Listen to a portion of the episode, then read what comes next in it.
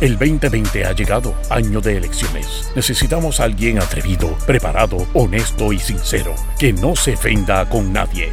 Ahora con ustedes, el segmento caliente, donde se combate la mentira con la verdad. Démosle la bienvenida al licenciado Alejandro Herriman. Alejandro Herriman. Alejandro Herriman.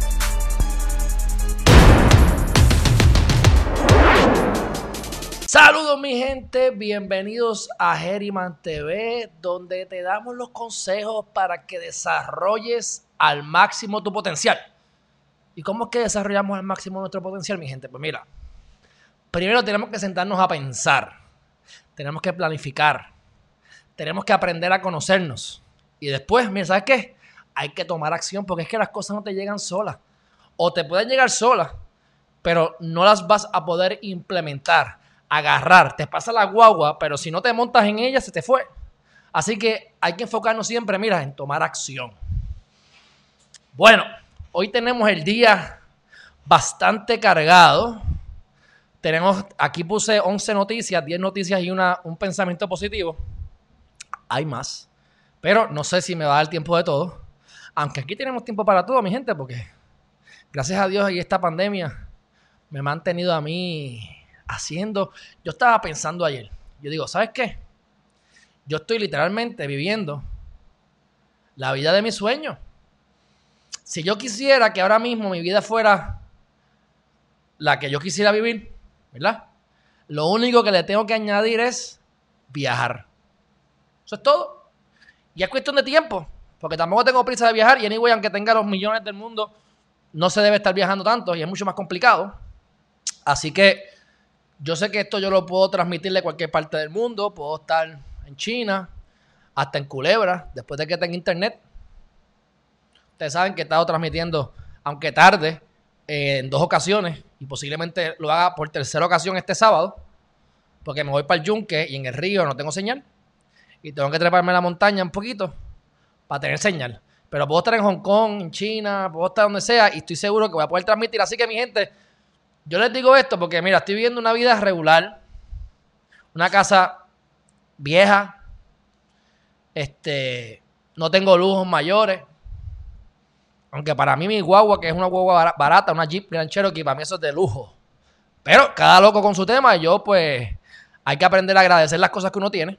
Así que realmente, aunque yo soy bien ambicioso, la realidad del caso es que yo también he aprendido y me he dado cuenta que una vida simple es una vida mejor.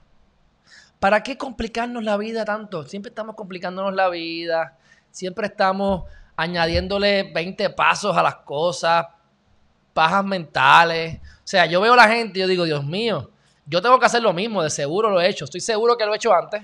No sé si lo sigo haciendo, pero estoy seguro que lo he hecho mil veces.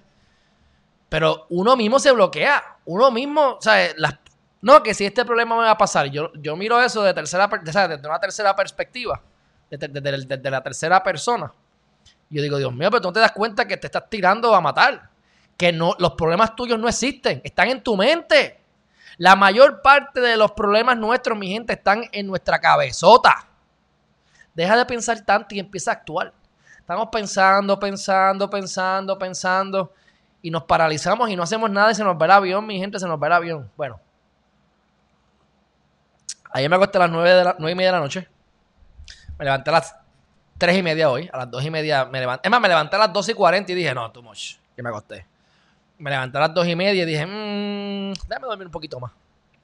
Y salí de la cama a las 3 y media de la mañana. Y para variar, para pues ya hice mi estiramiento. No meditado, no meditado. La idea es poder hacer mi estiramiento. Y se los digo para que ustedes consideren hacer cosas similares, tú sabes. No lo digo para compartirlo con ustedes, para que ustedes sepan. Ah, es para que ustedes vean lo que me está funcionando y, lo, y agarren lo que quieran agarrar.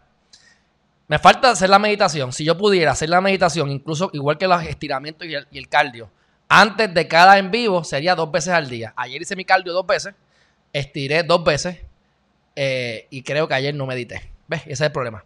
la meditación es lo que tengo que mejorar. Pero como les enseñé, aquí tengo, ¿verdad? Que yo les dije ayer, pero se los, se los muestro nuevamente. Aquí tengo este, este, este, este es un cojincito. Es como de, como que tiene como que unas cositas adentro, yo no sé ni, qué, ni lo que es.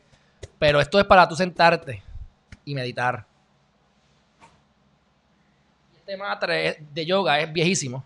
Tiene conmigo como que sé yo cuántos años. Está todo sucio, todo asqueroso. Lo uso para cuantas cosas se pueda imaginar. Debería como que limpiarlo, ¿verdad? Pero lo tengo ahí para el piso porque se ensucia de nuevo. Aquí es que yo hago mis planks. Así que entre esta combinación de, de sillín con, con, con, con, cositos de esta, este violeta, el mat, hacemos magia, mi gente. Podemos hacer yoga, hasta reproducirnos podemos hacer ahí. Súper cómodo. De todas maneras, mira. Eh, no voy a entrar en esto ahora, lo voy a entrar más adelante, pero para mí lo más importante de este live hoy es lo siguiente. Estoy cansado de escuchar gente, desde los políticos, aspirantes, personas con y sin conocimiento. O sea que esto no es cuestión, esto no es cuestión de, conocimiento legal, esto es eh, convicciones personales. Estamos viendo toda la gente que se está quejando de los dos proyectos que hay. Uno en la Cámara, otro en el Senado, para la cuestión de los casos criminales. La unanimidad del jurado, según dijo y estableció el Tribunal Supremo de Estados Unidos, pero que aquí lo están haciendo de manera retroactiva. Y han puesto Alba Reyes habló cosas, este, y ella pues sabemos que se le murió la mamá, la mataron, aparentemente sin querer o sin razón. Eso que yo sepa nunca se pudo, se pudo descubrir. Ella ha hecho un montón de comunicaciones en vivo que para mí son, no debería serlo, pero cada loco con su tema. Y pues ella tiene su, su issue este, hay personas que, la, que personas las han violado y las personas están en la cárcel. Y a lo mejor van a salir libres ahora. Y tengo que asumir que no todos son inocentes, ¿verdad? La mayoría deben ser culpables. Así que yo tengo que entender que la persona que fue violada, pues sí, mira, eso fue una violación de verdad. Y es posible que esa persona salga si no fue por una convicción de derecho. A mí, ¿sabes? Si no fue por una. Tiene que ser los requisitos. Que sea por jurado y que no haya sido unánime. Pero vamos a leer más adelante las medidas para que ustedes vayan a la, médula, para que dejemos las emociones y empecemos a aprender a pensar como abogados de verdad, como juristas, en donde uno pueda ver en blanco y negro, sin emociones, mi gente. Ay, los abogados criminalistas no son sensibles. Ay, los médicos que operan no son sensibles. Pues ¿sabes qué? Se equivocan. Se equivocan en varias ocasiones varias instancias. No solamente eso no tiene nada que ver con la sensibilidad, puede tener que ver, pero no necesariamente, sino que además, imagínate que yo esté sufriendo por cada caso que yo cojo, me pego un tiro, me muero, obviamente por eso es que yo no quiero litigar, por eso es que no me interesan los casos criminales, aunque los cojo y los he cogido, pero los he estado, este, los he estado eh, refiriendo, no me interesan, porque me desconcentran de Geriman TV y de lo más importante en mi vida, que no es ni el criminal, ni el acusado, ni los casos, ni los tribunales, ni el, el, sistema justicia que no sirve. Pero imagínense que cada vez que alguien, oye, yo, yo sé de abogados, excelentísimos abogados criminalistas que ayudan a los pobres, que no duermen en muchas ocasiones porque saben la injusticia que está ocurriendo, o puede ser que cometieron un error, o que pudieron haber hecho algo mejor que no se hizo, o lo que sea, la cuestión fue que el tipo terminó preso 100 años. Y no duermen. Pero hay que ser cierta, ciertamente, hay que acostumbrarse a eso. Porque si nosotros nos fuéramos a poner como ustedes quieren que nos pongamos, que nos pongamos emocionales en todos los casos, que metamos las emociones en todo y que veamos esto como, pues mira, me van a salir más caras de las que ya me están saliendo. Y me voy a, me voy a enfermar y me voy a morir a los 50 años de un ataque cardíaco. A ustedes no les importa porque el que se muere soy yo, ¿verdad? Pues a mí tampoco me importa la opinión que tengan ustedes sobre, y no digo ustedes, yo digo ustedes a nivel general, yo sé que la gente de Geriman TV son gente pensante, pero me importa un bledo lo que piense la gente de que si yo soy el diablo, Satanás, o que yo no tengo emociones, pues soy más feliz que tú definitivamente, porque las emociones hacen a la gente infeliz. Y hay un quote que ahora me acuerdo, no me acuerdo, lo, voy a, a, ver si, me, si lo encuentro en internet antes de que se acabe el live, para que ustedes vean cómo es que se piensa, cómo es que, cómo es que, cómo las emociones nos hacen infelices. Así que, pero es otro tema. Vamos entonces al mambo. Políticos protestando frente a Fortaleza para vetar el código electoral. Vamos a dar a compartir esta, esta, esta pantalla para buscar aquí ese, esa situación. Y me parece, pues, está bien, que hay que hacerlo, hay que hacerlo. Yo dije ayer que hay que hacerlo. ¿Por qué? Porque ustedes vieron, el, ustedes llegaron a ver la entrevista que yo le hice al licenciado Nelson Rodríguez Vargas, Nelson Javier Rodríguez Vargas, ustedes se dieron cuenta de lo absurdo, porque hay cosas en el Código Civil que son absurdas, pero muchas tienen que ver con convicciones eh, éticas, morales, individuales. Y cada cual, pues, si te gusta meterte el dedo por el fundillo, pues, ese es tu gusto. Eso no está bien ni está mal. Eso es una cosa que a ti te gusta o no te gusta hacer. Fabuloso. Pero lo que ocurre en el código electoral son cosas que simplemente no tienen sentido. En muchas ocasiones son cosas que son perjudiciales hasta para el mismo proponente. Que en este caso, otra vez, es el, partido PNP. Y déjeme decirle que cada vez yo me defraudo más por los PNP. Y no es porque yo soy PNP o no, porque yo pertenezco a, la viña del Señor. Yo pertenezco al planeta Tierra. Los partidos se pueden todos ir a, a freír tostones. Y no voy a hablar malo. Pero uno tiene unas convicciones a veces que uno dice, caramba, esta gente puede ser más pensante. Fíjate, el Estado Libre Asociado como institución, Alejandro Herriman, no cree en ella. Eso es lo que yo puedo decir. No es que yo no voy a votar por los populares. No es que yo no voy a votar por los PNP. Me imagino que se va a colar alguien de cada partido. A lo mejor no. A lo mejor me voy full por un partido minoritario, quién sabe. Pero lo más probable es que se cuele alguien de todos lados. De todo. Eso se llama voto mixto. Y yo estoy buscando la gente buena. La gente buena. Pero caramba, la verdad que el partido PNP como partido, casi casi yo explotaría. Yo que quería explotar al, los populares, porque yo no creo en el Estado libre asociado. Pero los PNP son, son, quieren ser tan derechistas y tan puritanos que son brutos. Actúan literalmente como gente no pensante. O sea, yo no puedo creer las cosas que están haciendo.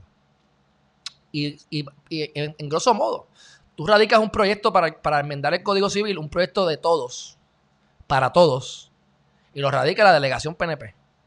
El código electoral, la reforma, la ley nueva electoral, ¿quién la radica? Los malditos PNP otra vez solos. No pueden hacer algo en conjunto con todas las mentes que hayan allí de todas las ideologías. Porque yo no me las sé todas. Y si todo, y yo no pudiera tener a 10 Alejandros en mi equipo. Para empezar, nos matamos. Con 10, con 9 Alejandros más aparte de mí. Es más, con uno más yo nos matamos, él y yo. Para empezar. Y para terminar, necesitamos gente que piense diferente. Necesitamos gente que piense diferente. Y yo repito, ¿por qué yo traje aquí al alcalde de Coamo, a Tato García Padilla? Aunque ya estoy pensando como él casi prácticamente para propósito de los municipios. Pero lo traje porque piensa diferente a mí. Lo traje porque mi argumento era, vamos a fusionar municipios. Y él dice que no.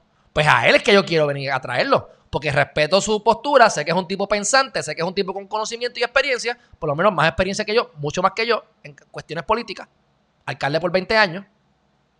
Ah, y que tampoco estoy a favor de que los alcaldes estén 20 y 30 años, y yo se lo he dicho a él en el carácter personal. Pero él ha hecho un buen trabajo, lo aprecio como persona, y como todo en la vida, hay excepciones, pero seguiría abogando porque no tengas tanto tiempo como los alcaldes, porque hay muchos alcaldes mediocres. Hay muchos alcaldes, muchos, muchos alcaldes mediocres que no sirven. Pero eso no tiene que ver con la fusión de municipios. Pero sí tiene que ver con que yo traigo gente que piense diferente a mí para debatir las ideas. Por eso es que yo quiero aquí, ¿a quién? A Natal. Porque yo tengo fe de que Natal me va a poder convencer a mí de muchas cosas. Porque yo ahora mismo no estoy convencido de un montón de cosas. No de ahora. Desde que era popular. Desde que se hacía pintar como independentista. ¿Ves? Y por eso es que lo quiero traer para darle un ángulo diferente a ustedes. Si él no quiere, pues cool, ya vendrá. No tengo prisa. Tiene hasta noviembre 3 para llegar. Así que la idea de Geriman TV es que ustedes vean diferentes puntos de vista. Así que los PNP están actuando como unos retrógradas. Retrógradas. Es triste. Es triste. Así que quisieron pues mira, vamos a ver la foto. Vamos a ver qué es lo que hay aquí, porque esto es como un anuncio. Pero vamos a ver aquí, aquí está, mira. Se unieron. Yo he estado escuchando a Eliezer Molina diciendo que supuestamente, esto lo digo para que los que estén aquí de Movimiento Victoria Ciudadana se defiendan o lo confronten, porque alguien tiene que tener la razón. Déjame ponerte aquí el screen share. A mí me dijo Eliezer Molina, y no me lo dijo a mí, o sea, me lo dijo, eh, en la, eh, lo dijo él, perdóname, en sus redes sociales. Y cualquier cosa que él me haya dicho, pues lo dijo en la, en entrevista. Así que esto todo es público. Pero él dice que hay, hay varios grupos que ahora mismo los, creo que los, anoté en un folder aparte, pero no lo tengo aquí. Dos grupos que él alega y dice que son de Movimiento Victoria Ciudadana, que le están, lo, están difamando, le están metiendo las manos. No sé de dónde él se basa para eso, pero está interesante para ver si los del movimiento se, se defienden. Pero como yo también sé que siempre hay gatilleros en todos lados, y él tiene que tener gatilleros también, y gatilleros significa, estás en la política, esto yo lo he visto muchísimo, y me, me enferma, pero bueno, así es, así es que funciona esto. Y tú tienes a dos o tres pelagatos allí que son los que están dispuestos a pararse y a tirar tiros. Tiros, ¿verdad? Este, simbólicos.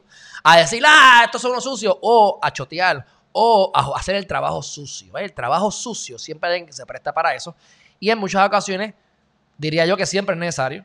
¿Sabes por qué es necesario, lamentablemente? Porque el vecino lo va a hacer. Porque tu contrincante lo va a hacer. Si no lo haces tú, lo va a hacer él. Así que mejor hazlo tú también.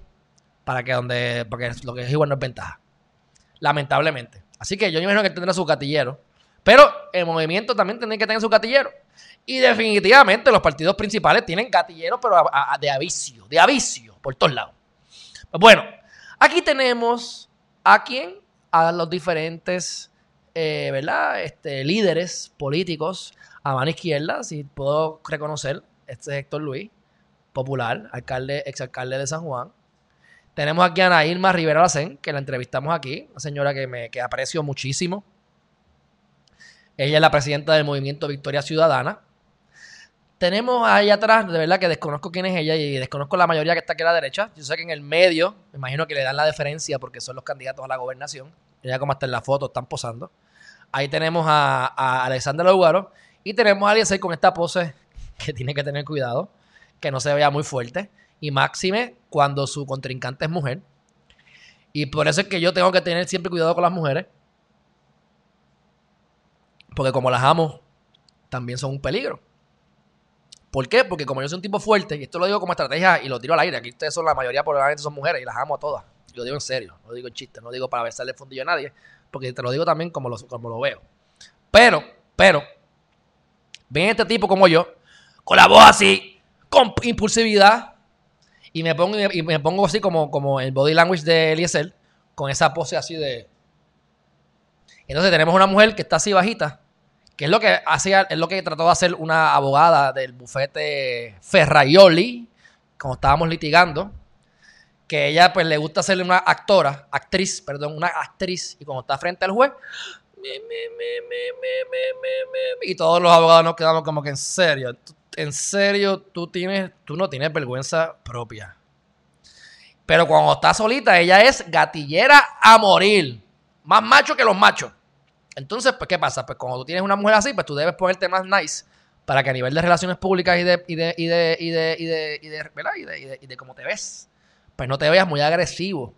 Porque entonces, lo digo por mí, porque yo me puedo ver agresivo, yo me veo agresivo, y esa sería mi debilidad y lo que tendría que trabajar si estuviese compitiendo contra una mujer. Así que ahí tenemos a la gran lugar. Tenemos a Eliezer, que ha dicho en varias ocasiones que, que le hicieron acercamientos para que se uniera y no se quiso unir al movimiento. Este, y pues todos están unidos ahora porque quieren que veten el código electoral. Y les tengo que decir que yo estoy totalmente de acuerdo con que eliminen esa barbaridad y cualquier duda que ustedes tengan, remítanse a la entrevista de ayer a las 5 de la tarde, que está en vivo, que la grabé en vivo, perdón, y que está en todas las plataformas, para que ustedes escuchen al licenciado Nelson Rodríguez Vargas hablando sobre el tema. El disclaimer es popular. Pero aparte de eso, me parece que fue súper objetivo, me parece que fue súper agradable y es otro recurso que tiene Geriman TV para el futuro. Así que seguimos construyendo relaciones de gente pensante, que puedan ayudarnos a hacer un mejor Puerto Rico. Y, y yo sí estoy haciendo un cambio. O sea, yo sí estoy mezclando. Lo, yo, sí estoy haciendo lo que predico. Yo sí que me mezclo con todo el mundo. Yo sí que me mezclo con los del movimiento, con los independientes, con los populares, con los PNP, con los tecatos, con los buenos, con los malos, con todo el mundo. Por ustedes, en primer lugar, para que ustedes tengan todas las diferentes opciones. Y en segundo lugar, porque es un reto. Porque uno de mis mayores retos es mm, sentarme en la mesa con Judas y mantener la calma. Yo que me encanta, tú sabes, yo soy un tipo así medio, me pongo medio hyper. Eh, yo puedo sentarme con Judas, que me he sentado muchas veces con Judas, y mantener la calma. A veces la he mantenido, a veces no. Pues es un reto.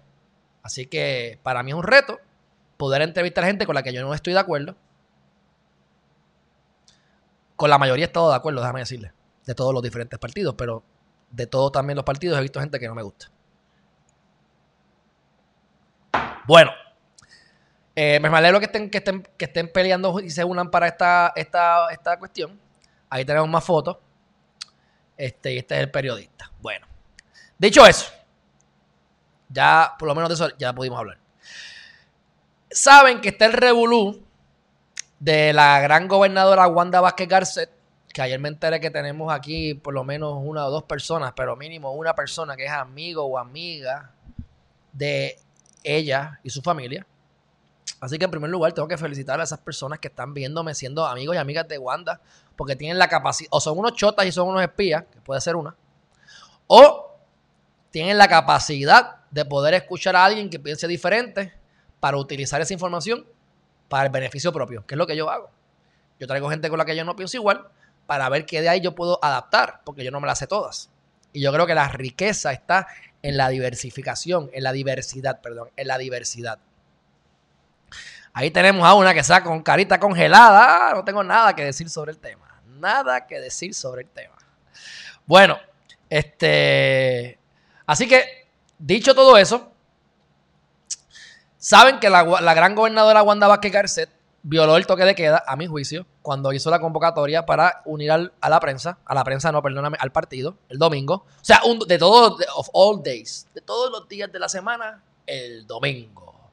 El domingo donde no podemos ir a la iglesia, donde se cierra todo lo que se podía abrir en la semana, excepto cosas de emergencia, pero ellos aparentemente están exentos, exentos de la orden ejecutiva. Qué lindo, qué lindo. Bueno, pues yo he estado indagando sobre esto, me han dado varias, varias informaciones, me han dado varias cosas y están dándole duro. Están este, investigando Luis Vega Ramos, esto es algo político, por supuesto, Luis Vega Ramos, popular, eh, fue una, presentó una querella y pueden ustedes ir a, a Noticel a ver esta noticia. Esta es una noticia ya que tiene tres días. Lo que pasa es que han continuado saliendo secuelas de la misma, por eso es que lo traigo. Porque hay hasta videos que están hablando. Tomás Rivera Chats ya se expresó y dijo que estaban exentos. Entonces la parte interesante es que ahora viene y le piden a la Comisión Estatal de Elecciones, y déjame aquí poner entonces el, el share screen, verlo ahí. Le están pidiendo a la Comisión Estatal de Elecciones que presente un listado, ¿verdad? Del directorio del PNP para ver quiénes fueron los bambalanes que están exentos de la orden ejecutiva, según Mr. Tomás Rivera Chats. Que mira que yo en ocasiones he defendido al muchachito ese en ocasiones. Pero como dije ahorita al principio, que los PNP están hechos todos unos malangos. Tomás Rivera Chats, no, no es la excepción. Lamentablemente. Bueno, pues aquí está el comisionado electoral, que es el eh, Lind Orlando Merle Feliciano. Entre el nombre y el apellido, Alejandro Geriman se queda corto. Exigió hoy al presidente de la Comisión de Elecciones, Juan Ernesto Dávila Rivera, que valide las expresiones del presidente Tomás Rivera Chats en torno a la reunión que tuvo ayer el directorio de esa colectividad pese al toque de teda. Ayer quiere decir el domingo, porque esto fue publicado el lunes. El día en que Juan Pablo II nació. Y otro por ahí que es un chabón. El presidente del PNP, Tomás Rivera Chat, indicó públicamente que se trataba de una reunión de trabajo con personal de la Comisión Estatal de Elecciones y que pues eso era algo de emergencia y teníamos que usarlo y, esto pues, ¿verdad? Este, teníamos la excepción porque somos aquí dioses del Olimpo. Si ustedes se creen que los jueces son los únicos dioses del Olimpo, pues no. Cada cual jala para su lado. Ellos son también los dioses del Olimpo. No, no somos los, los pobres, este, los pueblerinos, los esclavos, los que nos aplica cuanta cosa hay, pero ellos no. Así que van a querer ver quiénes están allí y créanme que les van a dar duro porque esto es cuestión política. Así que yo no voy a hablar más sobre el tema. Simplemente me parece que es una, una irresponsabilidad, una falta de respeto que se hayan reunido un domingo. No pudieron escoger un viernes o un sábado para tratar de darle vuelta al asunto para que no se vea tan obvio. No, vamos a hacerlo domingo para demostrar que aquí la de los galones soy yo. Wanda Vázquez, Garcet. Amén. Bueno, cerramos la pantalla por aquí. Próxima noticia. ¿Cómo se está manejando el COVID-19 en otros países? Me enviaron dos publicaciones a mi texto y los voy a compartir con ustedes porque en primer lugar hay una persona que vive en Hong Kong que explicó cómo fue que el país manejó lo del COVID con él cuando regresó a su país. Para que ustedes vean dos o tres diferencias entre Puerto Rico, Estados Unidos y ese país. Vamos a buscarlo. Ok. Dice. Déjame ver si yo puedo. A ver dónde está esto. Aquí está. Lo publicó un tal Roberto González que no conozco. Pero miren esto. Dice así. Espérate. Ok, vamos a ver si aquí se ve mejor. Dice, les voy a contar la impresionante historia de cómo controlan el coronavirus en Hong Kong. ¿Ok? Este gringo, este americano, this person from United States of America, vive en Hong Kong. Míralo ahí. Y dice, este chamaco, esto yo no sé si es cierto. Esto puede ser todo falso. No pueden estar cogiendo de estúpidos, ¿verdad? Yo no me hago responsable, pero sí creo que es pertinente que hablemos del tema porque mm, yo le doy credibilidad a esto. Y dice, este chamaco se llama Will y va regresando de Japón a su casa en Hong Kong. Es un norteamericano, que es la manera correcta de decirlo, norteamericano, porque americanos somos todos. Aunque creamos que los americanos son los gringos. No. Y ah, y los gringos son porque se llaman Green Go. Green Go. Pero es otro tema. Este chamaco se llama Will y está de regreso a su casa. Ok, perfecto. Lo primero que le llama la atención es cómo están vacíos los aeropuertos de Japón y Hong Kong. Igualito que los de, de Puerto Rico. Ah, igual de vacío que los de Puerto Rico. Pues mira, vacío el aeropuerto. Ok. Y dice, y hay gente que se está quejando y hablando boberías en los mensajes, pero quiero ir al, core, porque este live va para algo. También le sorprende de que a pesar de estar eh, o de ser residente de Hong Kong, antes de bajar del avión debe firmar este acuerdo, eh, o debe firmar estar, ah, estar de acuerdo en someterse a una cuarentena de 14 días en su casa. O sea, tú quieres llegar al país, papi, tú quieres llegar a tu casa pues tienes que tú, de manera voluntaria, decir que quieres meterte ¿qué? a una cuarentena de 14 días. Ok, pues él lo firma porque él quiere llegar a su casa. Y le meten un chip o un relojito ahí de en chino o en Kong. Dice, y además le ponen un brazalete que una vez que empiece su cuarentena se activará, se activará y así lo van a monitorear para que no salga de su casa durante la cuarentena, como los presos. Igualito que Puerto Rico. Obviamente, aquí van a ir unos hechos constitucionales. Porque como dice, como los presos. O sea, tú no me puedes a mí cohibir mi libertad de movimiento, ni de expresión, ni de privacidad. Pero bueno, bajo el estado de emergencia siempre hemos dicho que se violan los derechos y uno sacrifica derechos con tal de poder, ¿qué? Recibir ciertos beneficios sociales. Como lo es, que no se regue el coronavirus. Pero Ahí, en principio, yo estoy de acuerdo. Porque creo que eso es algo, pues está bien. Para que me monitoreen. Ok. Próximo. Al llegar al aeropuerto de Hong Kong, le entregan una prueba de coronavirus 19 que debe hacerse él solito. Para que sepa cómo hacerlo, le ponen un video. Le dan play y él ve eso. Exacto, preso y feliz. Yo estoy feliz, Juvencio. Y lo sabe. Así que, entonces, ¿qué ocurre después? En una cabina especial, Will debe de escupir en un frasquito y entregarlo para su análisis. Se tira un gargajito ahí y chequea.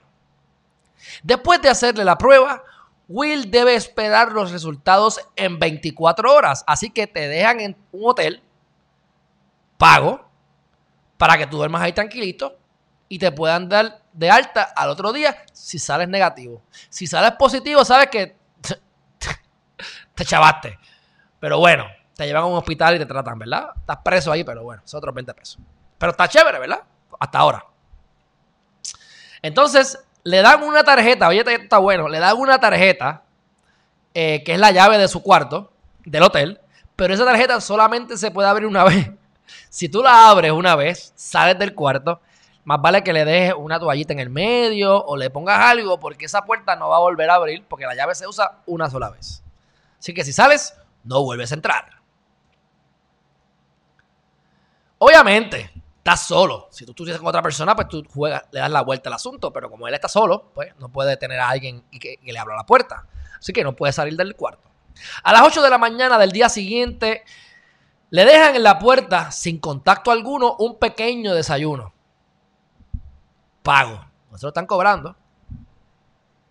Entonces, a las 3 de la tarde, Will recibe la llamada de su resultado de la prueba de COVID. Si resulta que está enfermo, le mandarán una ambulancia para que lo lleve al hospital. Afortunadamente, Will sale negativo y puede irse a su casa a hacer la cuarentena de 14 días sin poder salir ni a la puerta. So pena de una multa de 5 mil pesos. O sea, que esto es para saber si tú llegaste infectado o no. Pero una vez tú llegaste y no estás infectado, te dejan irte para tu casa porque por lo menos no estás infectado para llegar a tu casa. Pero acuérdate que esto puede tomar hasta dos semanas en salir. Así que te dejas en tu casa 14 días también encerrado para asegurarte que no tengas la contaminación. Así que el sacrificio es de 15 días. Un día en el aeropuerto y en el, en el hotel y 14 días en tu casita cómodo en calzoncillo o en pelota. Tranquilo. Will está contento. Esto parece un, esto parece un, cuento de niño. Will está contento porque ya solo tiene que cumplir la cuarentena y podrá hacer su vida normalmente. Ir a restaurantes, a los gimnasios, entre otros. En Hong Kong han controlado la epidemia y así la vida puede seguir. Pues, te sacrificaste 15 días. Nosotros llevamos ya cuánto? Dos meses y pico cuatro veces la cantidad de 15 días, pues puede ser que esa estrategia sea mejor. No sé, me parece. Próximo tema relacionado a lo mismo del COVID-19.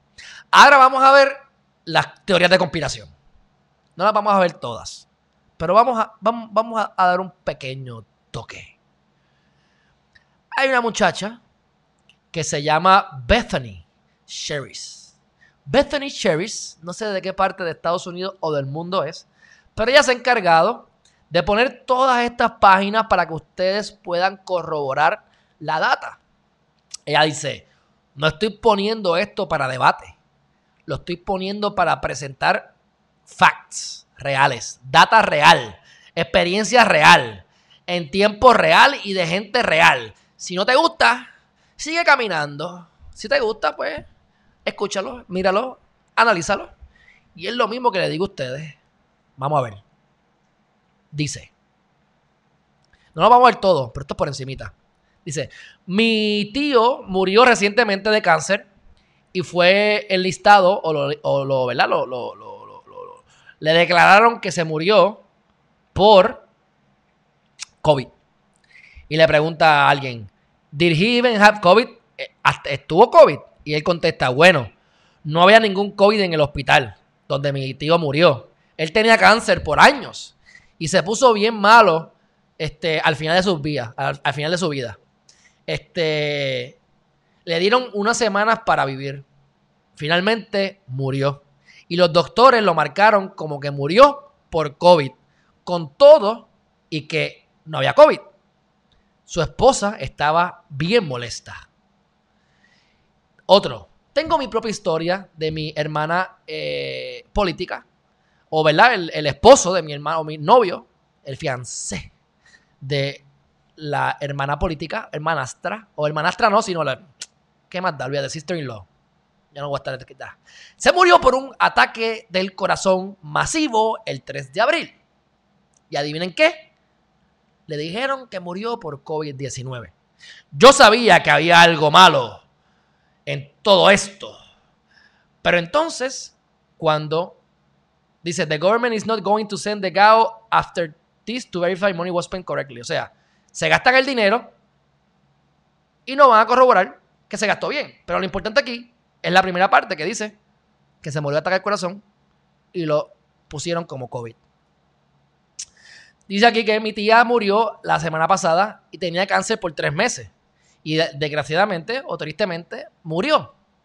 Pero en, la, en el certificado de muerte dicen que murió de coronavirus. Cuando mi primo le dijo al doctor que eso es bullshit, que es mentira, que es caca, el doctor le respondió diciendo que solamente están siguiendo las directrices del gobierno.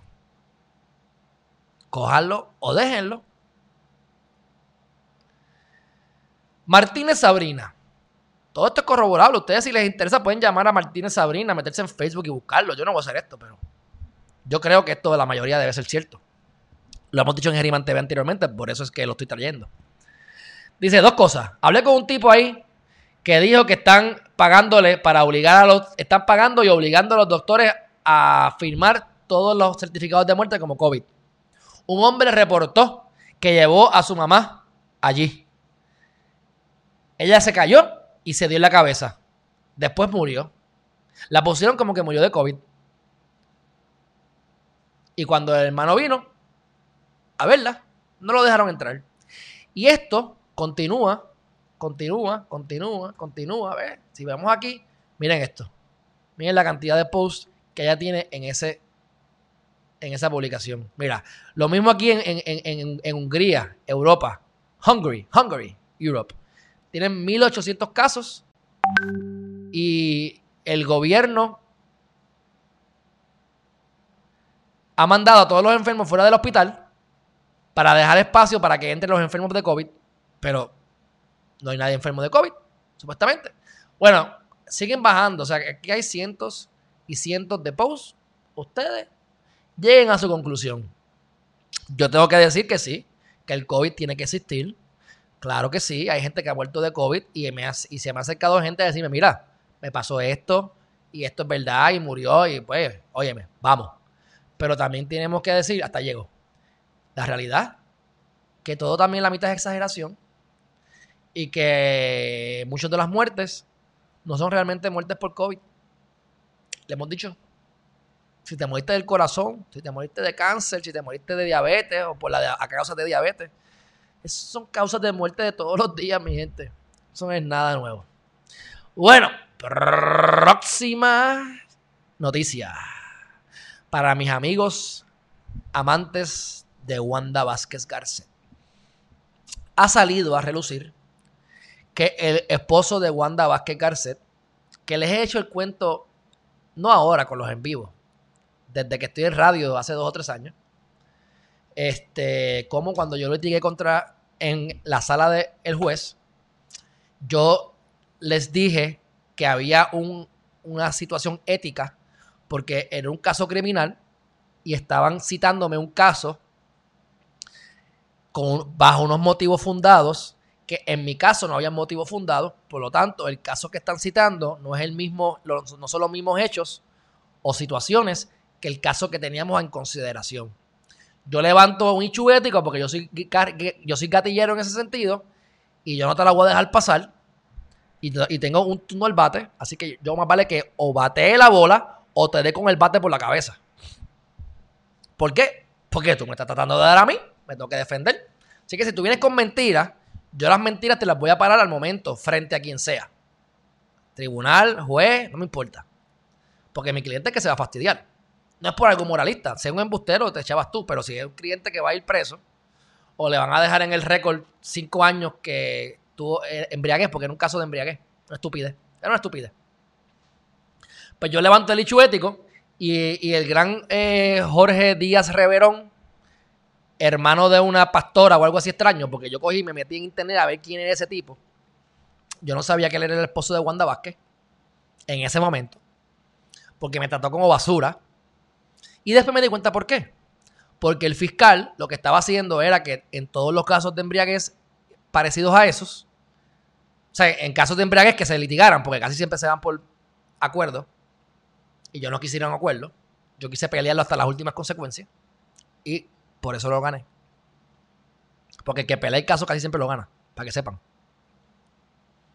Pues en ese sentido, Mr. Jorge Díaz Reverón, me di cuenta que él era el que citaba ese caso.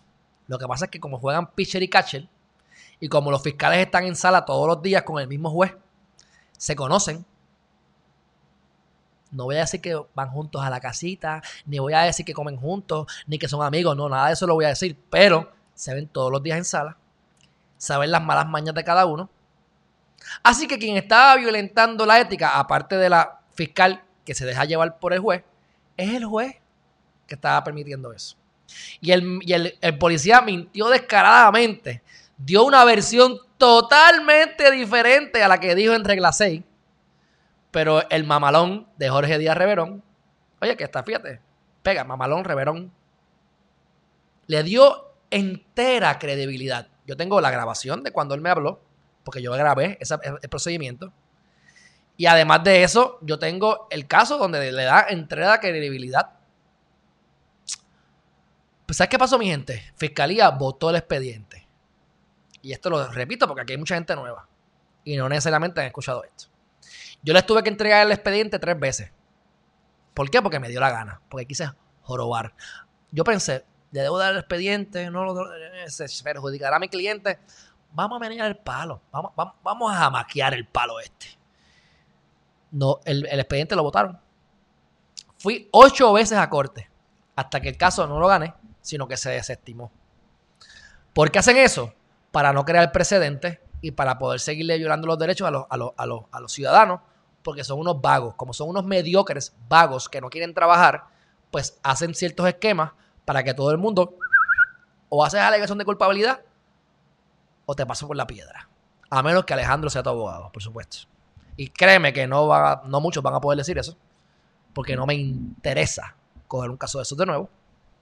Pero lo cogí, aprendí, sé por dónde darle al juez y puedo comentar para que no digan, como le dijo Leo Aldrich, que me pareció fatal y una falta de respeto, decirle a Jeff Fonseca ah, que tú no sabes de derecho porque tú no litigas. Pues hubo una vez una jueza que me dijo eso y yo por poco no le di una bofeta porque, porque, porque, pues, porque no le debo dar a nadie, porque, porque pues, es convivencia social. Tratando de callarme la boca, porque supuestamente yo no tengo standing o legitimación, porque yo no litigo. Y le dije, cariño, todo lo que te he dicho son experiencias propias de casos que he tenido. Así que mira, no estamos en sala. Aquí usted es un ser humano como yo y es tan abogada como yo. Así que cuidado. De todas maneras, el esposo de Wanda Vázquez García, luego de darle este, este, este, gran preámbulo de mi gente favorita, de la familia número uno en Puerto Rico, el día antes del toque de queda se compró un BMW M4. Claro, por eso es que están pidiendo aumento de salario. Por eso es que están pidiendo pensiones para los del apelativo. Aumentos para todos. Imagínate, Wanda tiene un aumento, el, marido un aumento. La del Supremo con la esposa de ella, que es del apelativo, doble aumento. Eso ya lo hemos hablado anteriormente. Pues el tipo llega allí a violar el toque queda, casualmente hace la compra bien rápido y un día antes, etcétera, etcétera, etcétera, etcétera, etcétera. O sea, de verdad que hay gente que no, de verdad que no, ¿sabes? Por eso que yo digo, mano, tú puedes ser abogado, cualquier pelagato es abogado. Yo entiendo que hay mucha gente que sí, que, que, es chabón, porque ve, este, ¿qué te puedo decir? Este, hay que estudiar para la reválida, es difícil. No todo el mundo tiene el, la, la mente para eso. Pero cualquier, hay un montón de morones que son abogados, licenciados. Así que una cosa no tiene que ver con la otra. Pues entonces, este, aquí hay una, información que me enviaron y yo creo que tiene que ver, tiene que ver con eso. Déjame yo tirarlo aquí. Rubén Sánchez escribió hace, hace unos días atrás, no sé si fue ayer o antes de ayer. Aquí voy. No se puede mantener a la industria de venta de autos detenida, anulada, prohibida, socolor de un lockdown para evitar propagar el COVID, mientras el esposo de la gobernadora se compra un BMW M4. ¿Y por qué los demás no pueden comprar? Así no se puede. Una persona que se gana, bueno, ahora, que se gana cuántos, 90 mil pesos al año, que cuando te quitan todo, ¿sabes que los, jueces no ganan mucho? Tú te ganas, 90, tú te ganas 80 mil, 89 mil 700 pesos al año, algo así te quitan la pensión y tienes que pagarle los impuestos full porque eres asalariado. Te sobran como 4 mil trapos de pesos al mes. Pero él se compra un carro de 100 mil pesos. Un carro que tiene que pagar no menos de 1.200 dólares. Este, si diste, si diste, si diste pronto, si no diste pronto, pagaste, estás pagando fácilmente 1.200, 1.300 pesos al mes. O sea que a ti te sobran, a ti te sobran 4 mil. Vamos a hacer este análisis, mi gente. A ti te sobran 4 mil, a ti te sobran 4 mil pesos al año. Y te vas a gastar el 25% de tu salario en un carro. Siendo juez. Que lo que hace es ir a corte y regresar. Mi gente, esta gente, esta gente gana chavos por otro lado. Esto no es solamente el único ingreso que ellos tienen. Imposible. Y no estamos pagando todavía la casa. ¿Ah? Claro, claro, la gobernadora no gasta chavos ya y se gana 70 mil trapos de peso, pero no tiene gastos porque todo está cubierto, pues está bien. Pues como entonces somos ejemplo a seguir, ahorramos más dinero, pues ahora gastamos más dinero. Son un típico ejemplo de un puertorriqueño que caga más arriba del fundillo, que vive más arriba de lo que puede, y esos son los que están administrando nuestro país, los que no probablemente no tienen ni tan siquiera su casa en orden pero vienen a decirnos cómo gobernar, cómo dirigir, en qué no gastamos el dinero y a bregar con los presupuestos. Así que, este, pues sale Rubén, Sánchez con eso. Y le dicen aquí Osvaldo Soto. Esto es totalmente falso. El esposo de la gobernadora fue a cambiar un vehículo por uno del mismo modelo la semana antes del inicio del lockdown específicamente el 14 de marzo. ok, perfecto.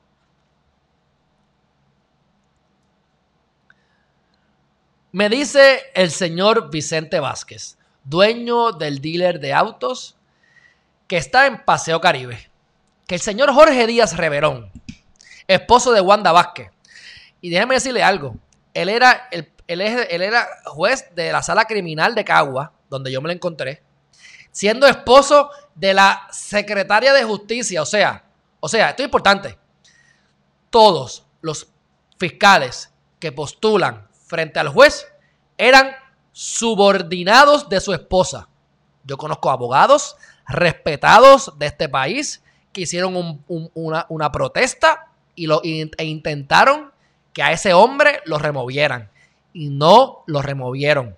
El tipo se acostaba por las noches, todas las noches, con la jefa de todos los fiscales que representan al Ejecutivo, siendo él representante del judicial. Pero ahí no hay un conflicto de interés. Ahí no hay una mezcla de las ramas del gobierno. No. Sigamos defendiendo a Wanda Vázquez para los amigos y las amigas que tanto los quieren. Yo ya oí la data, ustedes llegan a su conclusión. Ustedes saben la mía ya. Pues finalmente lo eliminaron y lo sacaron y lo hasta en la sala criminal, en la sala civil, para que por lo menos no hayan fiscales. Porque ahora, se acostaba con la gobernadora. Porque ahora era la gobernadora. Ahora era la jefa de la jefa de los fiscales que postulan en su sala. Qué lindo. Son tan éticos, son tan bonitos. Después se acuerdan cuando fueron a, hacer eh, cuestiones campañas políticas o se fueron allí a hacer Ah, yo me fui, yo soy aquí la candidata a la gobernación, voten por mí, queremos a PNP, PNP, PNP. Y, y, y Díaz Reverón. Mira, mi hermano, tú eres un juez, lárguese de ahí, no sea bruto. In God we trust. In God we trust. Parece que él, él, sabe que la hermana está rezando por él todos los días. En la iglesia a la que pertenece. Bueno, finalmente, lo que nos dice aquí eh, Mr. Rubén Sánchez es que eh, le compró un día, le compró el BM justamente el día antes del lockdown. Por supuesto que él sabía que eso era el, lockdown. Que él, no, que, él no ha cobrado aún, oye esto, que, y que el juez, esposo de la gobernadora, le dio su palabra. O sea, se llevó el carro sin comprarlo, al garete. Ah, tú eres el esposo de Wanda, mafiosín. Váyase, que yo sé que usted me va a pagar. Y según esto, eso no lo digo yo, eso lo dijo, pero eso lo dijo Rubén Sánchez, que se lo dijo Vicente Vázquez, citando nombre y todo y apellido del dealer. No le ha pagado todavía, hasta la fecha que publicaron esto. Así que dice, la gobernadora le dio su palabra. Agradezco, o sea, el juez, agradezco su explicación, pero pregunto, ¿tú vas a comprarte un auto exótico justo el día antes de que tu esposa tome la decisión más importante en la historia del país, un lockdown? ¿La fecha en los papeles del financiamiento es alterable? Lo es. Yo prefiero no citar aquí todo lo que sé, pero nadie, nadie debe tener ventajas. Si llueve, nos mojamos todos.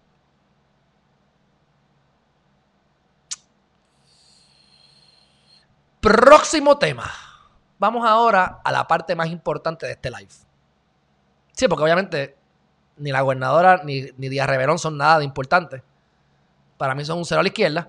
Pero como están ahora en el poder, pues el cero a la izquierda se mueve a la derecha porque es gobernadora y juez del apelativo. Digo, y, juez del Supremo, pero, digo, y juez de la instancia, pero civil.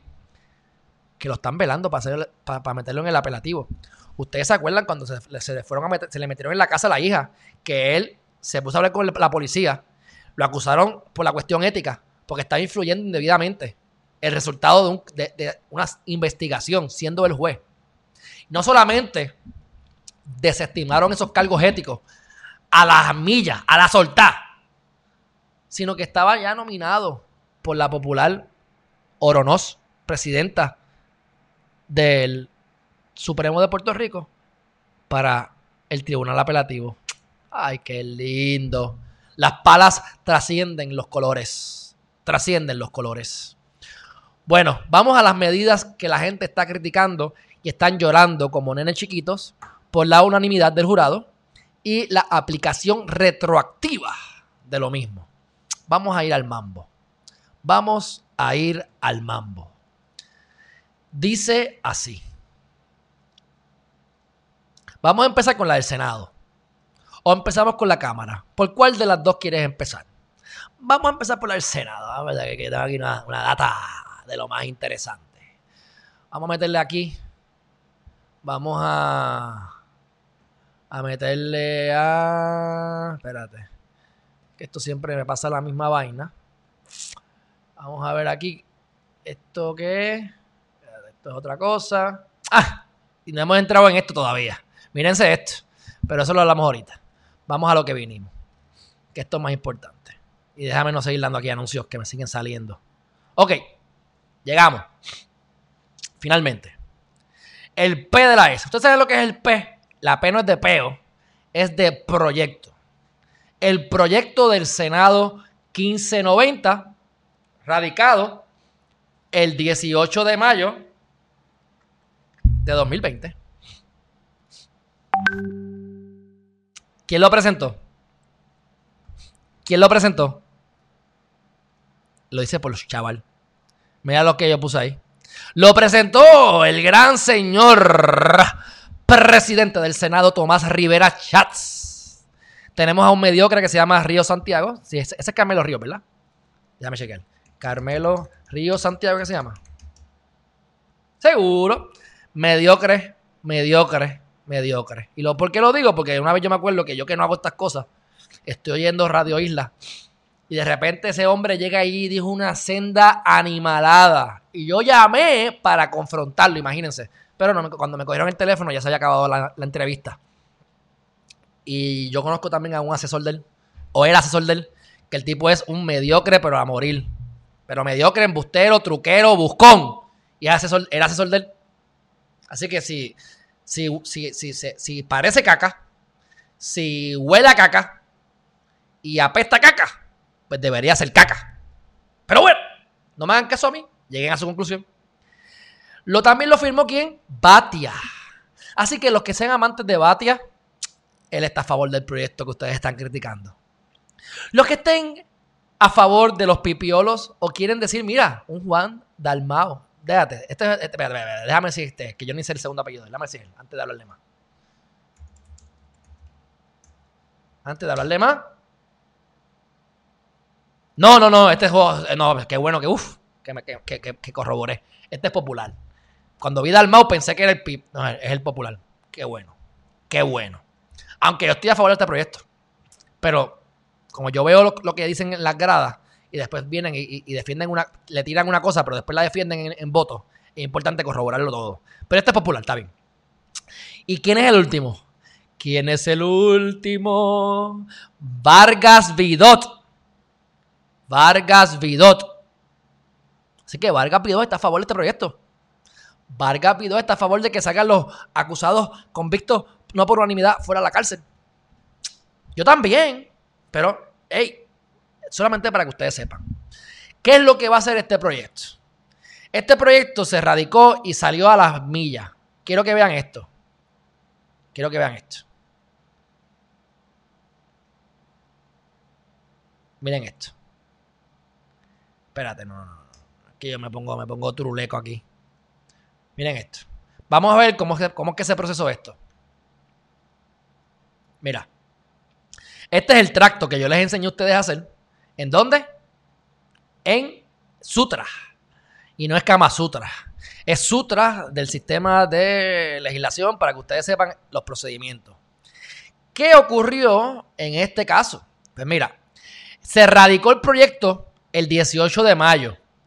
Y el mismo 18 de mayo apareció en la lectura del Senado, fue referido a la Comisión de la Seguridad Pública, fue descargado en el Senado, se puso en el calendario, fue aprobado con enmiendas, se aprobó a viva voz, o sea, ¡eh! Aprobado. Y después se envió el texto final a la Cámara. Todo en el mismo día, mi gente. Todo fue este lunes. Yo estoy de acuerdo con este, con este proyecto, pero se nota que esto fue cuadrado, cuadrado, cuadrado. Bueno. Entonces, es importante, y yo les quiero hacer esto y lo voy a ir lo más rápido que pueda dentro de todo, pero quiero que ustedes aprendan a ver estas cosas, porque aquí hay historia. Y como yo estudié Derecho, sé que todo esto es cierto. En su mayoría me, lo, me recuerdo. Y lo que no, pues lo doy por fe. Pero mira, nuestra isla fue invadida por Estados Unidos en el 1898. Aquí obviamente no dicen que se invadió, porque se escucharía feo. Pero dice que es un territorio de Estados Unidos como consecuencia de la guerra hispanoamericana y como parte del Tratado de París. Después se dieron los casos insulares, que hemos dicho que los casos insulares fueron de 1898 al 1922. Fueron 6 o 8 casos, no me acuerdo cuántos casos fueron. Pero básicamente, este. Vargas Vidot nuevamente no lo leyó bien. ¿Cómo es?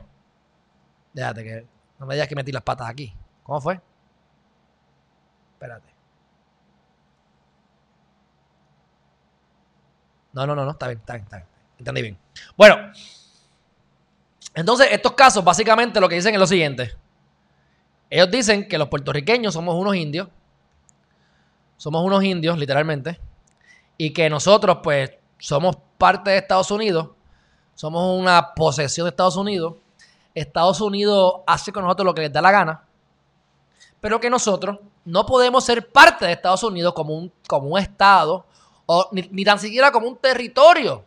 Tiene que ser un territorio no incorporado, porque estos indios de Puerto Rico son tan indios y tan araos que y son tan diferentes a nosotros que nosotros culturalmente no nos podemos mezclar con ellos porque ellos hablan español, se comen los mocos, eh, están snus, no tienen zapatos, van a tener zapatos gracias a nosotros y a, a los Muñoz Marín en un futuro, pero todavía, esto es, eso es en 50 o 60 años, acuérdense que estamos todavía en el 1898.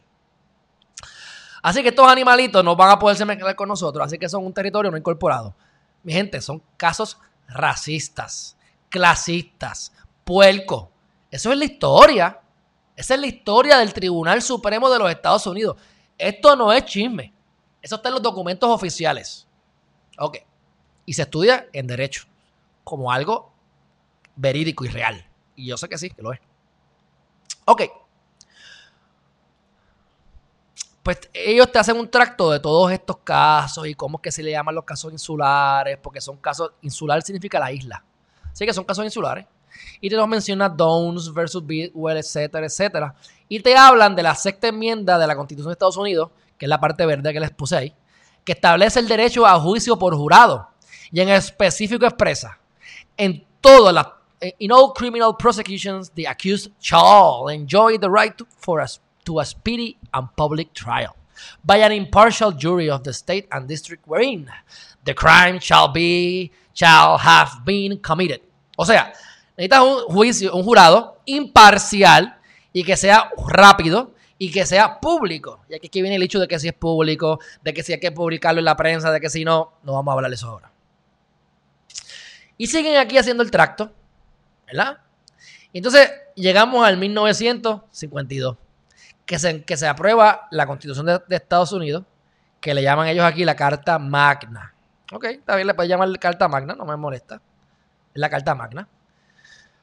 Y entonces te establecen en el artículo 2, sección 11, que todos los procesos criminales en que se acusare a alguien de un delito grave, el acusado tendrá derecho a que su juicio se ventile en un jurado imparcial compuesto de 12 vecinos del distrito, quienes podrán rendir veredicto por mayoría de votos en cualquiera en la cual deberán concurrir no menos de nueve. Así que tienen que, para que sea no culpable, tienen que haber nueve personas que digan que sí, no menos, nueve. Pero para que salga convicto, tiene que ser unánime. Ha sido así siempre, o por lo menos por seculum seculorum a nivel federal. Y es importante que ustedes se lean este tipo de cosas porque te habla de que este tema fue bien discutido en la Asamblea Constituyente. Una ventaja que tiene Puerto Rico sobre Estados Unidos a nivel de constitución es que la Asamblea Constituyente y los diarios de la Asamblea se escribieron. Así que tenemos ahí toda la discusión. Por eso cuando hablamos de la reforma laboral, hay que ir a la Asamblea, porque los puntos que se han debatido en, en la prensa ya se debatieron en el 1950 y 52. Y ahí tú tienes gente que de verdad eran pensantes, que eran legisladores ciudadanos, gente preparada de verdad, no unos bequetrefes como la mayor parte de ahora. Y ellos decidieron lo que decidieron. Así que hay que darle, ¿qué? Algún tipo de credibilidad o deferencia. No simplemente porque lo dijo un legislador mequetrefe, vamos a hacerle caso. No, vamos a la fuente. Así que tenemos la Asamblea Constituyente, y en la Asamblea Constituyente, ellos dijeron, y te ponen hasta la página para que la vayan a buscar, en la página 1300, son un par de páginas, son dos o tres mil páginas, 1939 a la 41, y dice, de igual forma, el informe rendido por la Comisión de la Carta de Derechos indicó que la fórmula propuesta permitirá a la Asamblea Legislativa aumentar el margen de mayoría hasta la unanimidad si lo juzgare conveniente en el futuro. Por lo tanto, en este caso, a diferencia de lo de los problemas laborales que hemos discutido anteriormente, aquí sí dejan la puerta abierta y dicen, pues, si lo quieres hacer un anime más adelante, porque se haga un anime. Yo lo hubiese hecho un anime desde el principio, pero obviamente hay que ver hay que juzgar a la gente por su, por su época. O sea, hay gente buena que eran, que, que, creían en la esclavitud. No, no, no, podemos juzgarlo porque era, estaba fuerte la esclavitud. Si tú vivías en el 1600, en el 1700, pues era normal la esclavitud pues está mal, pero tampoco vamos a decir que era un diablo, porque eso era la norma. O sea que tenemos que juzgar a la gente según la época. El que crea la esclavitud ahora debería ir a la pena de muerte por la época en que estamos viviendo. Así que Hasta, mira, hasta Casella, hasta, hasta Casella sale aquí. Porque se crearon, se creó jurisprudencia con ese caso. Por cuestiones del derecho de jurado. Cuento lo hago corto. Miren la parte azulita, que es la parte importante también. Dice, aunque el Tribunal Supremo no se había expresado sobre la unanimidad, la realidad histórica para el año 1972 es que solo dos estados permitían los, los, veredictos por, por pluralidad. Luisiana y Oregon. El caso que se resolvió ahora es Ramos versus Luisiana. Por lo tanto, de los 50 estados y el territorio grande no incorporado, el grandioso territorio de Puerto Rico, y esos dos únicos estados, eran los únicos que no aplicaban la, unanimidad.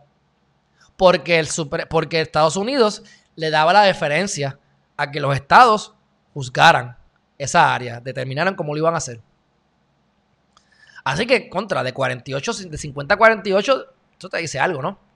En Opadaca versus Oregon, la Corte Suprema resolvió que, aunque un veredicto por unanimidad en juicios de la esfera federal es parte del juicio por jurado consagrado en la sexta enmienda, la incorporación de dicha cláusula en la decimocuarta enmienda no incluye el requisito de unanimidad, por lo que los estados no estaban obligados a seguirla. Esto es importante para propósitos de derecho. Ustedes no tienen que saberlo, pero deberían saberlo. Está la sexta enmienda y la catorce enmienda. Hay unas cosas que le aplican a los estados y hay otras cosas que nos las respetan por la catorce. Y como somos una colonia y un estatus extraño jurídico, relación extraña con Estados Unidos, pues siempre se dice que qué nos aplica por la 14 y qué no. Pero eso es otro tema para otra ocasión. A mí me encantó cuando lo aprendí en, en la escuela de Derecho, porque me parecía algo, una barbaridad, pero pero que para entender cómo es que aquí, para poder entender mejor cómo es que nos aplican las cosas en Puerto Rico. Así que ahora en el caso de Ramos versus Louisiana, si se fijan, dice 590 US en blanco 2020. ¿Por qué? Porque es tan reciente que todavía no saben en qué página del tomo 590 va a estar. Del Supremo. Por ahí está. Y el señor Ramos impugnó el veredicto emitido por la mayoría de la Corte en Luisiana, arguyendo que un veredicto no unánime violentaba su derecho constitucional a un juicio por jurado, conforme a la sexta enmienda. ¿Ves? El Supremo dijo, a través de la enmienda 14, ustedes Estado, hagan lo que les dé la gana. Digo, pueden hacerlo unánime o no unánime. Pero por la sexta enmienda, estamos todos obligados a nivel federal. Pues Ramos dice, papi, papi, espérate, espérate, espérate, espérate. Me están violando mi sexta enmienda. Me estás violando mi sexta enmienda. Y se la compraron. Y dijeron, es verdad. Así que ahora todos los estados tienen que equipararse con lo federal. ¿A nivel de qué? Tiene que ser unánime. Y ustedes saben que yo estoy de acuerdo con eso. Porque uno es, se presume inocente hasta que te pruebe lo contrario, número uno. Y número dos, es más allá de duda razonable. Y nueve tres personas de 12 es un 25%. Así que no me puedes decir a mí que yo soy culpable cuando el 25% de la población o el universo que me está juzgando entiende que soy inocente. Eso razonablemente pudiésemos pensar que es más allá de dudas razonables. Perdónenme. Por su, para mí, por supuesto que no. Si a ti te hacen un examen de paternidad y sale que tú eres 75% probable de ser padre, ¿Tú vas a, pagarle la pensión o vas a hacerte otro examen? Porque un margen de 25%. O sea, los márgenes de error de las pruebas rápidas, las serológicas de COVID-19, tienen un margen de error entre un 20 y un 30%. Muchas de ellas. ¿Y qué es lo que nos dice de esas pruebas? Que no sirven porque el margen de error es muy grande. Pues no me vengas a decir que un margen de error de 25% para, para la convicción de una persona que vaya de por vida a la cárcel es razonable. No, no lo es. Lo lamento, no lo es. Así que siguen haciendo el tracto y estas son las cosas lindas de los casos y de la legislación, porque aquí tú ves el tracto de cómo funciona, de cómo es que ellos piensan, ¿ves? ¿Qué pasa? El Tribunal Supremo parece que tenía unas tenía unos este ¿verdad? Eh, no todos los jueces estaban de acuerdo. ¿Verdad? Ok. Así que para evitar controversia y poderse ir a nivel de unanimidad, parece que unos jueces estaban de acuerdo con la retroactividad de la aplicación de esa nueva norma y otros no. Así que ellos determinan matarlo el pájaro diciendo que tienen que ser los casos que estén pendientes para juicio o para apelación. O sea, que no sean final y firme. A eso solamente les iba a aplicar o les va a aplicar. Pero aquí lo dicen, era porque si no iba a ser no iba a ser eh, iba a haber unanimidad, este no iba a haber unanimidad, iba a haber iban a haber este disidentes en el el, en los jueces del Supremo. Así que sobre la aplicación retroactiva de esta doctrina, aunque Ramos solo hizo referencia a casos pendientes y no son finales que no son finales y firmes, el Tribunal Supremo reconoció que, aunque la retroactividad no estaba ante su consideración, la controversia sí estaba planteada ante el Supremo de Estados Unidos cuando el 4 de mayo se expidió un auto de cerciorari, que significa, el cerciorari es cuando tú, como juez, como como Tribunal Supremo, tú no estás obligado a ver nada. Tú ves los casos que te dé la gana, porque ya se cumplió con el derecho constitucional al tener derecho al Tribunal de Apelaciones. Así que el Supremo escoge los casos que les da la gana, los acoge o los deniega. No tienen por qué decirte por qué los acogieron o por qué los denegaron. O sea, si los deniegan, los denegué. Porque sí. No, tienes, no tienen por qué explicarte. Pues ellos tienen un caso ahora mismo que está con esa misma controversia, mi gente. Y lo más probable es que van a decir que es retroactivo. Para mí hace sentido. Pero no se han expresado todavía. Y es un caso que no está, que es del quinto circuito. Y lo van a atender en el Supremo. Pero mientras ese caso se atiende, se puede por legislación aplicar la retroactividad porque eso es garantizarle más derechos a los ciudadanos. Tú tienes la constitución y dicen, le dicen aquí a la Constitución de Puerto Rico que es de factura más ancha. Factura más ancha significa que cubre más derechos. O sea, yo puedo darte más derechos, pero yo no te puedo quitar más derechos. Así que el yo decir que esto es retroactivo es darle más derechos al ciudadano. Por lo tanto, es posible. Y eso lo hablamos aquí con el licenciado Carlos Chévere en dos ocasiones, semanas atrás. Así que precisamente esta controversia se encuentra actualmente pendiente en el Supremo de Estados Unidos. Esto se va a resolver como quiera, no lloren tanto. Allí citan a la profesora que habla, bla, bla, bla, bla, bla, bla, bla, y seguimos bajando. Y entonces, ¿qué pasa? Número uno, no hay data en Puerto Rico de cuáles son los casos que se fueron por unanimidad y cuáles no. No lo sabe el Departamento de Corrección, no lo sabe la Oficina de Administración de Tribunales. Tampoco saben de los que fueron por juicio, por jurado, cuántos fueron, cuántos dijeron que sí, cuántos dijeron que no. Pero ellos estiman, y oigan esto, entre el, entre el 2011 y el 2017 hubo un total de 146.680 casos criminales graves.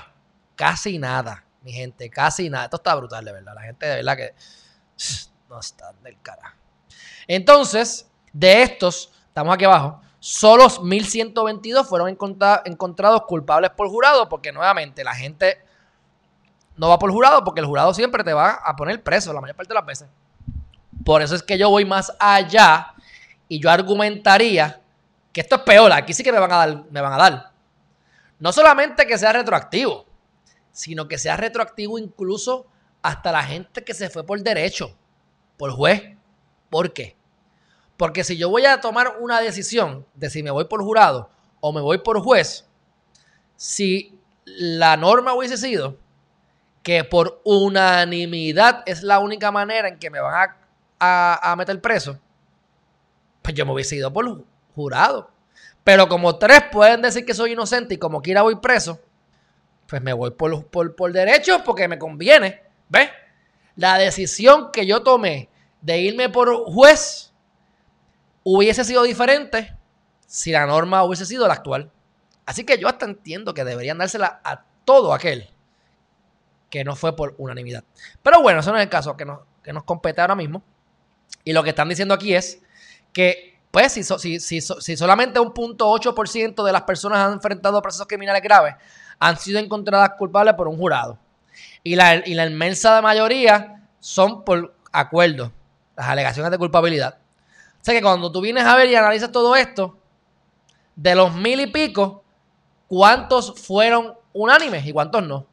Así que ellos entienden que no deberían ser tanta gente los que van a salir, los que van a poder someter un nuevo juicio, porque tienen que ser convictos y tienen que ser por jurado y tienen que ser por pluralidad, no por unanimidad. Así que esa es la razón por la cual ellos hacen esto. Y dicen, sin embargo, hacemos hincapié en que esta decisión no significa exonerar de manera automática a aquellos que hayan resultado convictos de delito. Lo que aquí reconocemos es que los convictos por veredictos de pluralidad tengan la facultad para solicitar una moción de nuevo juicio en conformidad a las reglas 192.1 de procedimiento criminal. Así que, luego de todo este preámbulo, la parte legal es esta. Se enmienda la regla 112 para que diga, jurado, número que lo compone y veredicto. El jurado estará compuesto por 12 vecinos del distrito, quienes podrán rendir veredicto por mayoría de votos en el cual deberán concurrir no menos de 9 para emitir un veredicto de no culpabilidad contra un acusado y para emitir un veredicto de culpabilidad será necesario veredicto por unanimidad. Ahí está, básicamente eso es. Hablan de la retroactividad y dicen, esta ley tendrá efecto retroactivo en aquellos acusados que al 20 de abril de 2020 su sentencia no fuera final y firme y se encuentren cumpliendo la pena impuesta. De igual forma, esta ley tendrá efecto de retroactivo para aquellas personas que fueron convictas por jurados que no eliminar, que no emitieron su veredicto por unanimidad y estén cumpliendo pena de reclusión. En ambos casos enumerados en el párrafo anterior, toda persona que se encuentre cumpliendo pena de reclusión y haya sido convicta por un veredicto de culpabilidad que no fue unánime podrá presentar al tribunal de primera instancia que emitió la sentencia una moción de nuevo juicio. Bla, bla, bla, bla, bla. Esta ley no aplicará aquellos cargos que obtuvieron veredictos unánimes. O sea, y dice, aunque en otros cargos haya sido por mayoría. O sea, te acusaron de 10 cosas. Que eso le pasó al caso que atendieron. Era una persona que la acusaron por, por, violación o por actos lascivos, perdón. Por la que tenía 10 casos. De los 10 casos, 5 fueron por unanimidad, 5 fueron por pluralidad. Estos 5 por unanimidad van, no hay forma de quitarlo. Pero los 5 por pluralidad pudiesen ir a nuevo juicio. Y esa ley comenzará a regir inmediatamente después de su aprobación. Dicho eso, mi gente, lo que ustedes piensen sobre esto, pues yo lo respeto. Ahí está. Ahora, lo próximo, y rápido, porque no le voy a dar no voy a dar el mismo cariño. Aquí está el caso de que de la cámara. Vamos a verlo aquí rapidillo. Espérate. Acá y vamos a darle aquí a Microsoft. Aquí está. Ya lo hay. Para que ustedes vean esta, esta sanganada. Están enmendando cosas diferentes, pero bien parecidas. Porque en la otra, en la otra, ves, estaba en la, en la, en la que acabamos de leer, se estaba eh, enmendando. Miren esto. Se estaba enmendando la 112, igual que en la cámara, la 145, 46 y 141. Pero la 112 y la 151, ambas se están enmendando en ambos proyectos. ¿Qué van a hacer? No sé, porque ya yo lo leí y lo, lo parafrasean diferente. No es lo mismo. Así que yo no sé cuál va a prevalecer. Yo solo sé que el 27 de abril se radicó el de la Cámara y el 18 de mayo se radicó el del Senado. Ahora, ¿qué es lo interesante de esto, mi gente? Díganme ustedes, díganme ustedes quién radicó esa, esa, este proyecto. Este proyecto controversial, que todo el mundo dice que es horrible, que miren cómo van a sacar a los presos a, los presos a la calle. Díganme ustedes quién radicó esta medida. Nada más y nada menos que la honorable Tata Charbonnier Laureano. La religiosa, la que está ahí gracias a, los, a las iglesias, la que quiere que los gays vayan al infierno, la que blaca, blaca, blaca, pero saca a los satanás de la vida que están presos, los quiere sacar a todos a la calle. Pues yo estoy de acuerdo con este proyecto, pero me parece muy interesante que ella es la autora de semejante proyecto. Así que, cuento hago corto, hablan otra vez del Ramos versus Luisiana, hablan de los 48 estados que son por unanimidad, hablan del juez Story, que para allá, para el 1833, ya él había establecido que in common cases, the law, o sea, en, casos de jurisprudencia común, eh, common law, la ley no solamente presume que cada hombre es inocente, hasta que se pruebe que es culpable, sino que también la unanimidad del veredicto del jurado es indispensable. 1833, mi gente. Y entonces, pues aquí al final, pues el tracto del Senado es más interesante, porque habla más baba. Pero aquí, mira, aquí está, es lo mismo. La misma cosa la están aplicando de nuevo.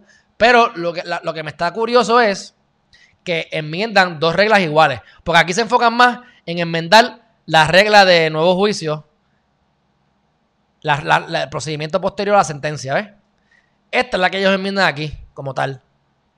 Que le añaden en esta parte lo de, lo de la unanimidad. Que en el Senado no lo hacen. Pero como van a manejar la regla que se repite, que es la 112 y la 151, pues no sé cómo lo vayan a hacer. Pero creo que eso es suficiente sobre ambas medidas. Esas son las medidas horribles que la gente está diciendo, que si bla, bla, bla. Pues mira, ¿sabes qué? Sí, yo estoy de acuerdo. Yo les tengo que decir a ustedes que hay casos. La justicia no existe. La justicia es lo que se prueba en corte. Uno. Dos. Todos los casos son diferentes y cuando tú aplicas algo a todo el mundo, no le va a caer bien a todo el mundo. En algunos habrá justicia y en otros no. Hay mucha gente que debería estar en la calle ahora mismo, que está preso. Pero también va a haber gente que mató, que violó, que son culpables de lo que los acusaron a nivel real, a nivel verdadero, o sea, que ocurrió en efecto ese acto ilegal y van a salir a la calle. Y les voy a recordar cuál es la política pública del Estado. Vale más un valen más 10 presos, 10 culpables en la calle que un inocente preso. Esa es la política pública del Estado. Les gusten o no les guste, yo lamento mucho que no les guste. Hasta que su hijo sea el acusado. Hasta que usted lo acusen.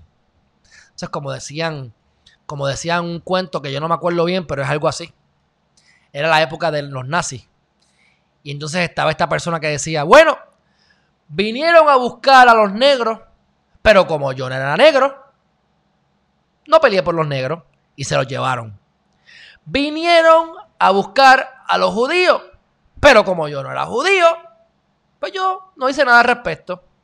Vinieron a buscar a los católicos, pero como yo no era católico, me importó un bledo. Y así se siguieron llevando gente.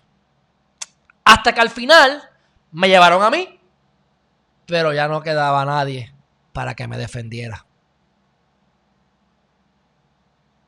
No sé si entendieron. Pero si ustedes están esperando que les pase a ustedes, cuando les pase a ustedes, va a ser muy tarde. Para poner entonces ahora a defender los derechos de los demás. Así que yo los defiendo.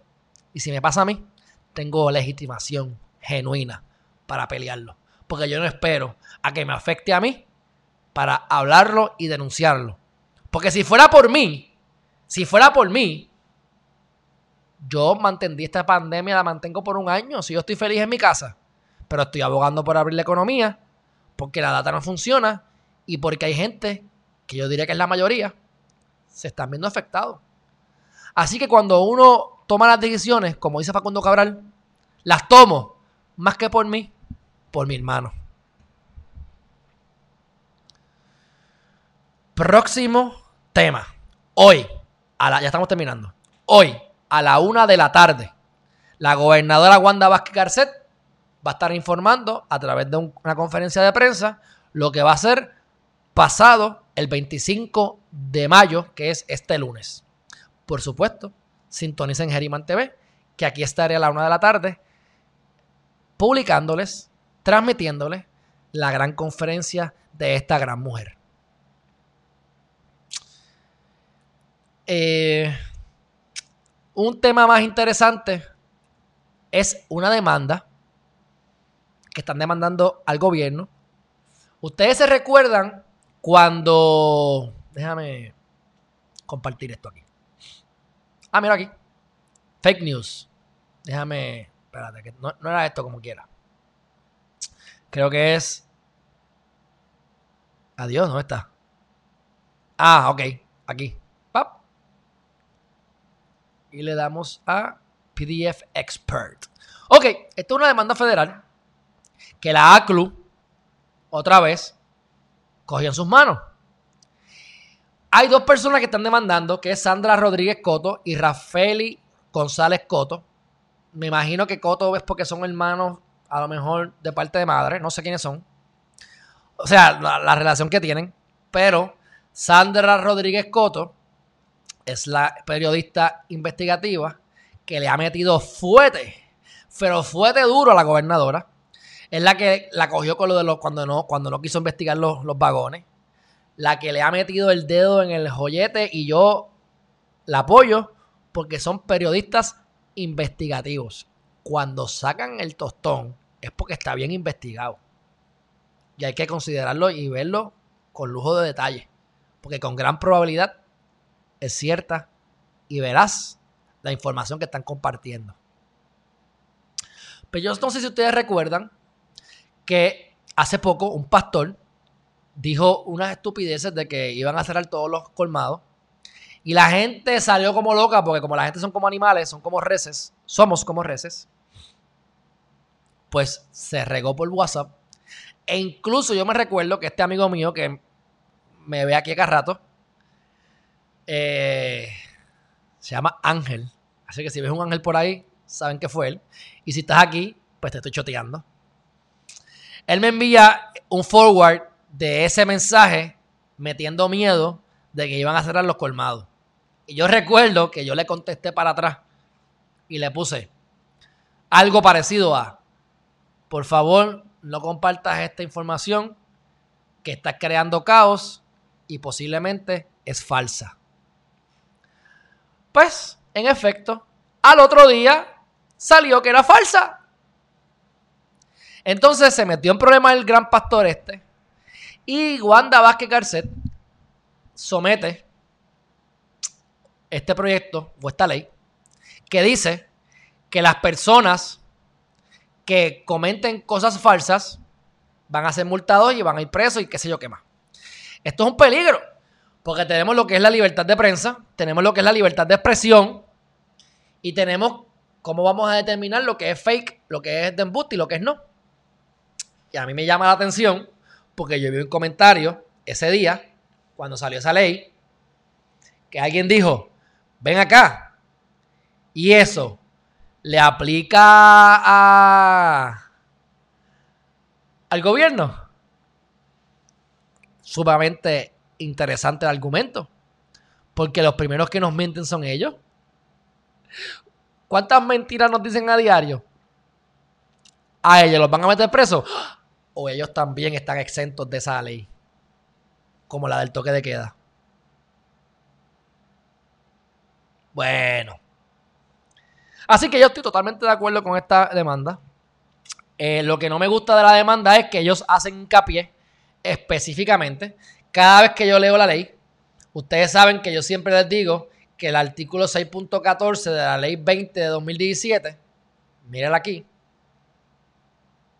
mírenla aquí, es inconstitucional y es la base en la que se ampara la orden ejecutiva de la gobernadora.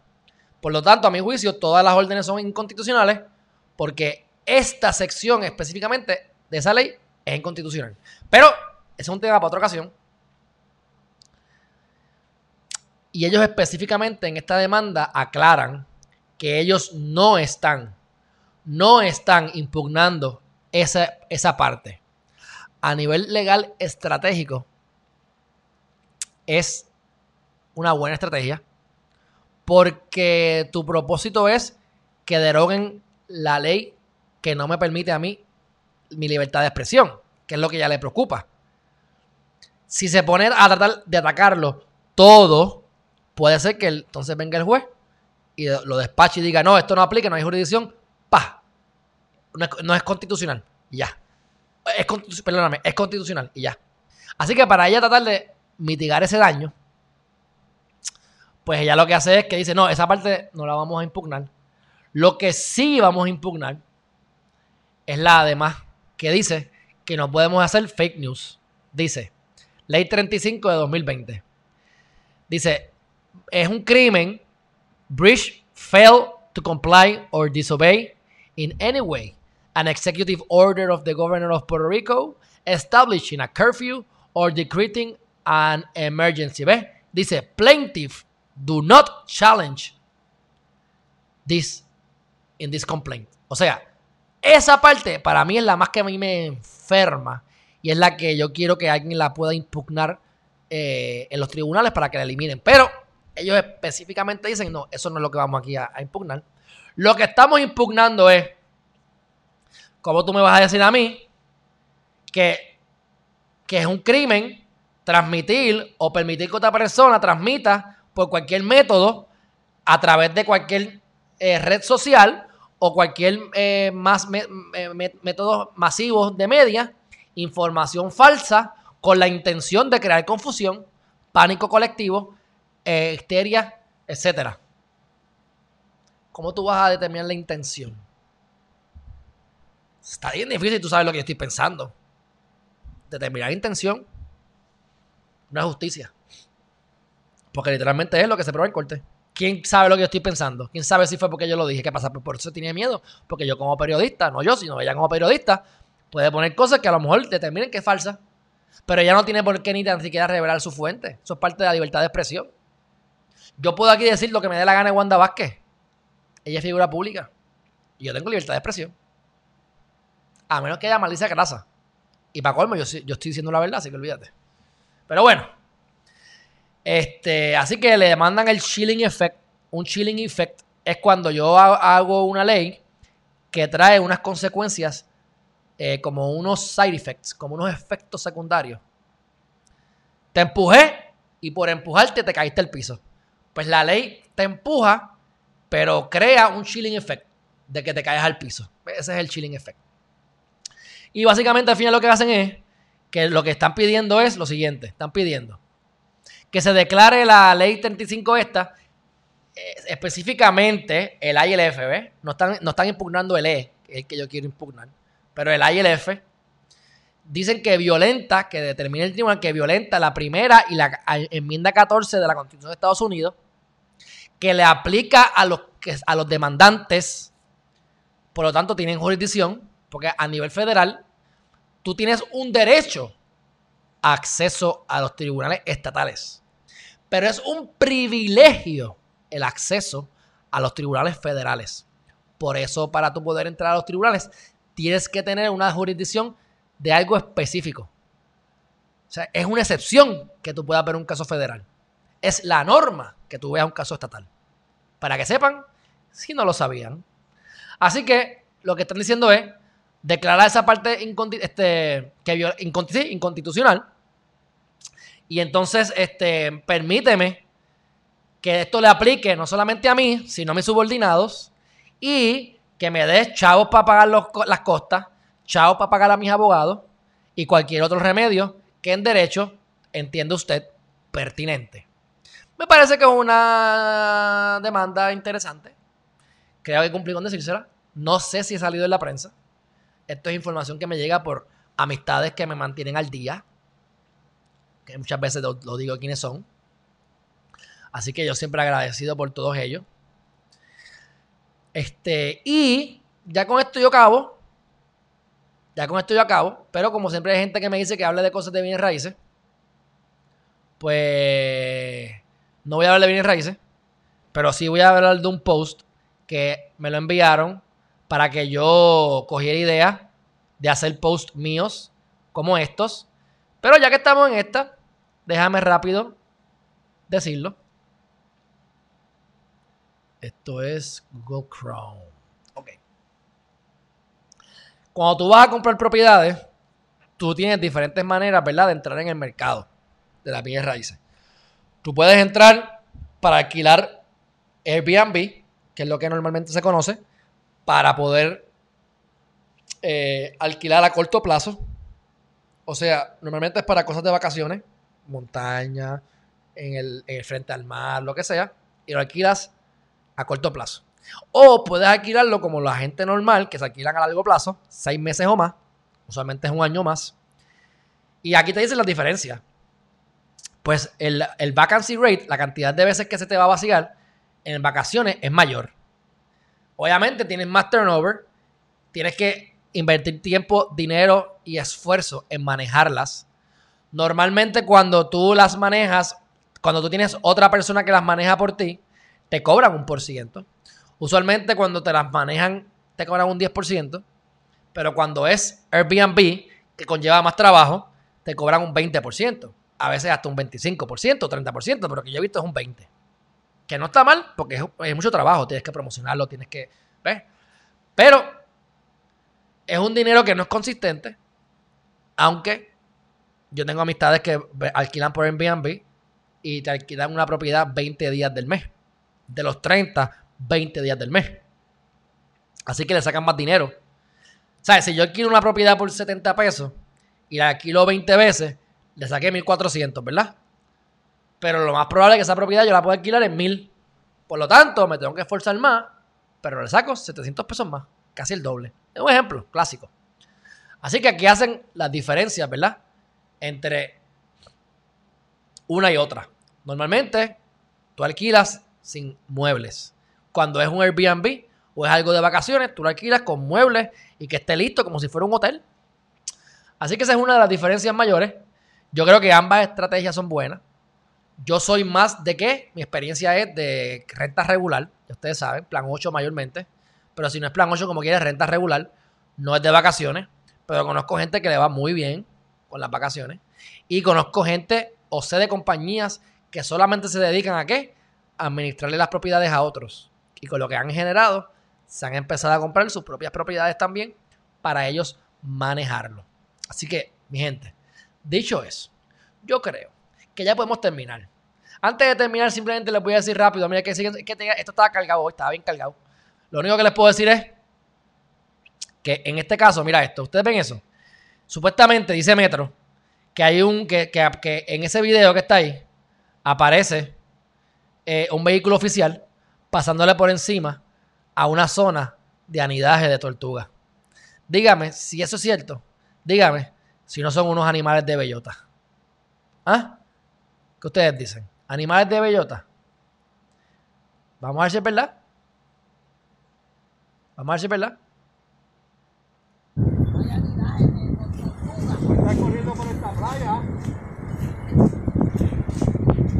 Cuidado, cuidado, cuidado, no, cuidado, cuidado, que no te acerques, no te acerques tanto. Mira, por ahí pasan tortugas, hermano. Pasan tortugas. Las tortugas, las tortugas, bendito. Las tortugas. Las tortugas, las tortugas. Las tortugas. Las tortugas, las tortugas no pueden salte de ahí. Nosotros nos vamos, pero salte. un vehículo de motor por la playa. el, peso de ese vehículo.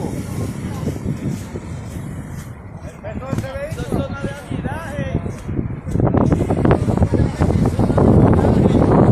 Pasando por la arena, tortuga, ya sabemos, el gobierno estatal, el tipo pues como siempre, mira, mira,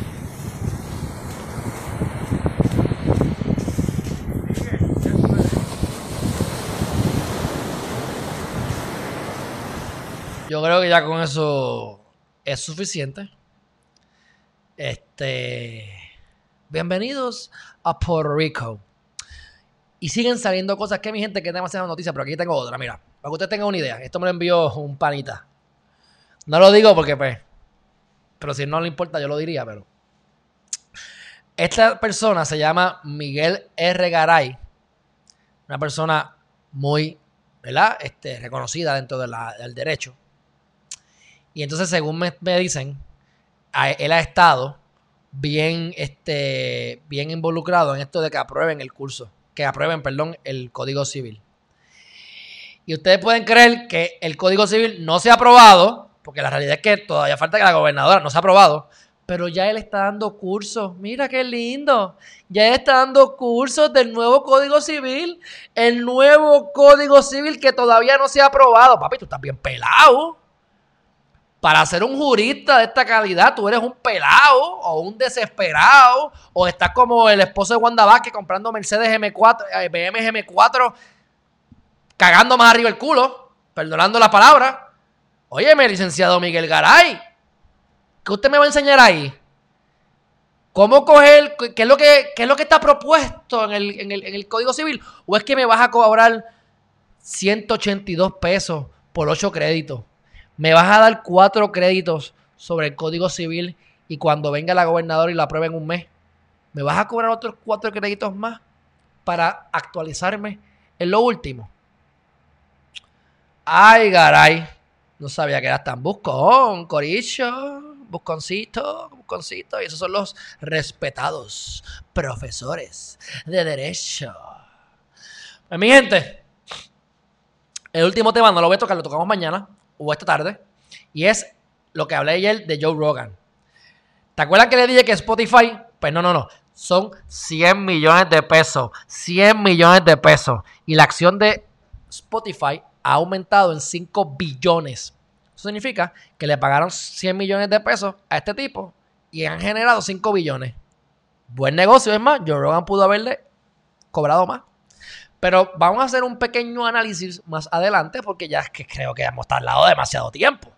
Así que ya yo creo que con esto podemos entonces terminar. Déjame decir esto rápido porque lo tengo hace como cinco días y nunca lo digo. Eh, hace como seis días atrás, déjame darle refresh a esto, ¿hace cuánto fue? Hace tres días, ah, no, tres días nada más. Hace tres días, más de 100 millones de personas en China fueron otra vez puestas en lockdown. Porque abrieron la economía, y se disparó la contaminación del virus, que es lo que nos pudiese pasar a nosotros. Y por último, porque sigo viendo todo lo que cosa, mira, mira, mira, mira, mira, mira, mira. para, mí, el, para mí, el toque de queda es inconstitucional, ¿verdad?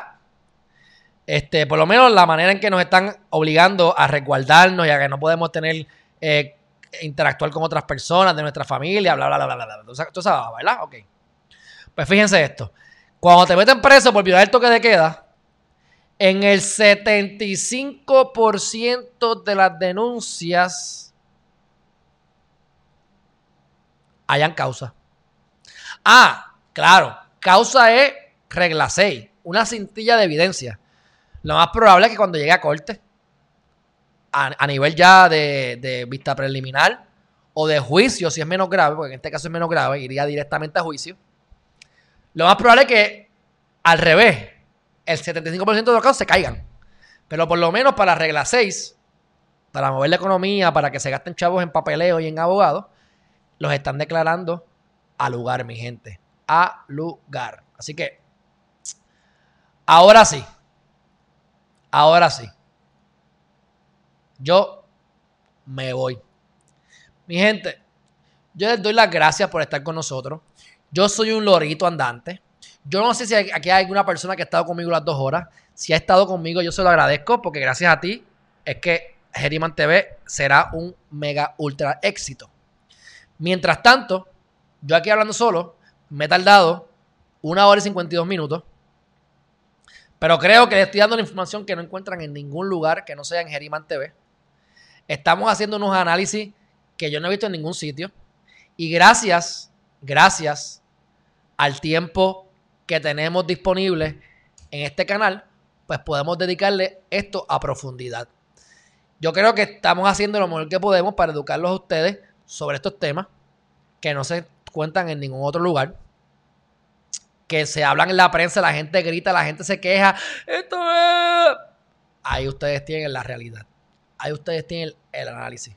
Ahí ustedes tienen la historial de cómo es que se sigue lo de la unanimidad, de los casos insulares, de cómo nos tratan como indios, cómo eran racistas, lo son, pero oficialmente jueces del Supremo en sus decisiones eran racistas, clasistas.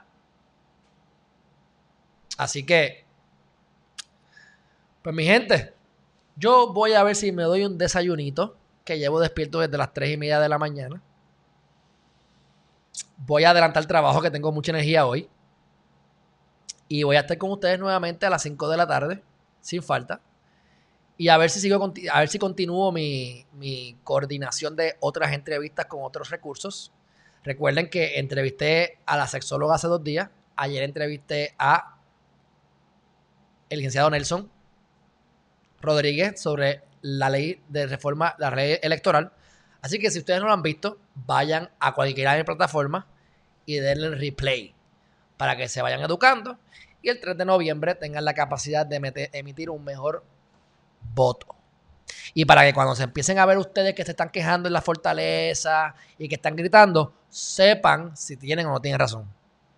Dicho eso, mi gente, los quiero un montón. Juvencio, el caballo, te quedaste conmigo, qué bueno. Bueno, pues gracias a todos los que están aquí.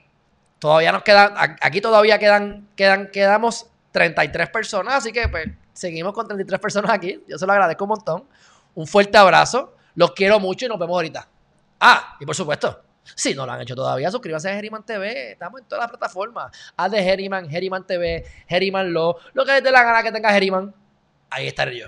Así que mi gente, muchas gracias y nos vemos en la próxima. Bye bye.